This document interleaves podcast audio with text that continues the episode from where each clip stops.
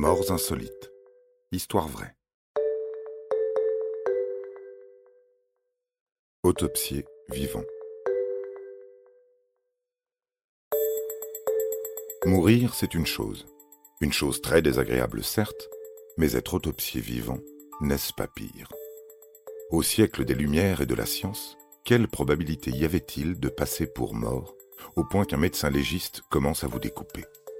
Comment un spécialiste ne peut-il pas distinguer un mort d'un vivant? N'est-ce pas la base du métier? Et pourtant, il arrive tous les jours des choses incroyables, des choses tellement improbables que même un écrivain comme l'abbé Prévost n'oserait les imaginer.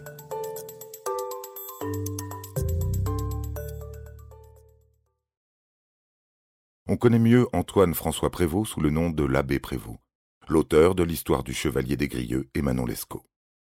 Bien qu'il ait été ordonné prêtre, il n'était pas très porté sur la religion. Défroqué, converti au protestantisme, il fuit en Grande-Bretagne où il vit avec une aventurière qui le ruine. Il échappe à la pendaison, mais pas à la prison.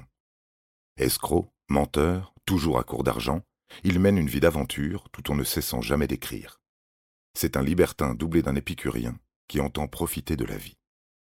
La soixantaine bien sonnée, l'abbé aime toujours faire bombance, notamment avec ses amis moines. Alors qu'il s'est installé à Saint-Firmin, près de Chantilly, dans l'Oise, il rend souvent visite aux bénédictins de Saint-Antoine d'Assy. Le 25 novembre 1763, il ripaille avec eux comme à son habitude. Puis, sur le coup de 16 heures, pas trop tard car la nuit tombe vite désormais, il s'emmitoufle et rentre chez lui à pied, quelque peu alourdi par les plaisirs de la table. Quatre kilomètres à parcourir. En forêt, il progresse de plus en plus péniblement sur le chemin du retour. Ironie du sort, c'est au pied d'une croix qu'il s'effondre, subitement frappé d'une crise d'apoplexie ou d'une rupture d'anévrisme. Ce n'est pas pareil. Des paysans le découvrent et le portent jusqu'au presbytère. Voilà l'abbé étendu raide, ne bougeant ni ne respirant plus. On dit que pour s'assurer de sa mort et en connaître la raison, on fait chercher un chirurgien qui décide de l'autopsier.